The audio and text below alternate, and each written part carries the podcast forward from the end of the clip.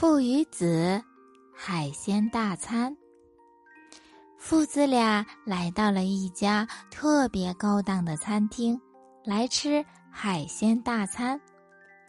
这家餐厅装修真是超级豪华，就连服务员的穿着打扮，都像是英国皇家的卫士，穿着笔挺的燕尾服，系着蝴蝶结。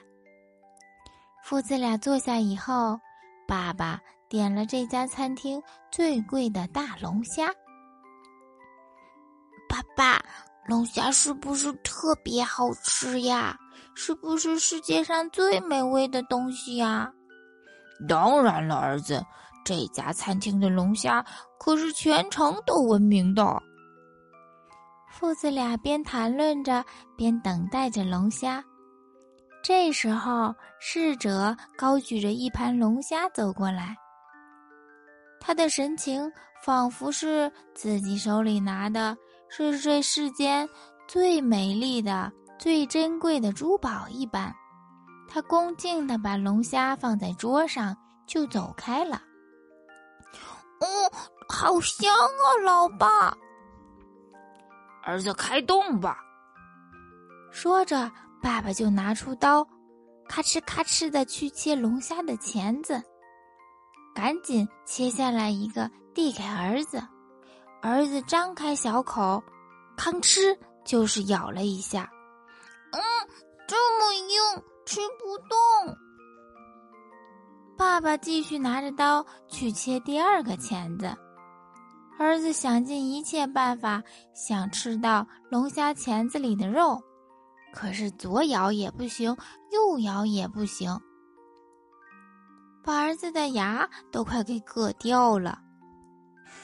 儿子生气的啪就把龙虾钳子扔到了地上，坐在椅子上，小嘴嘟着，一脸的不高兴。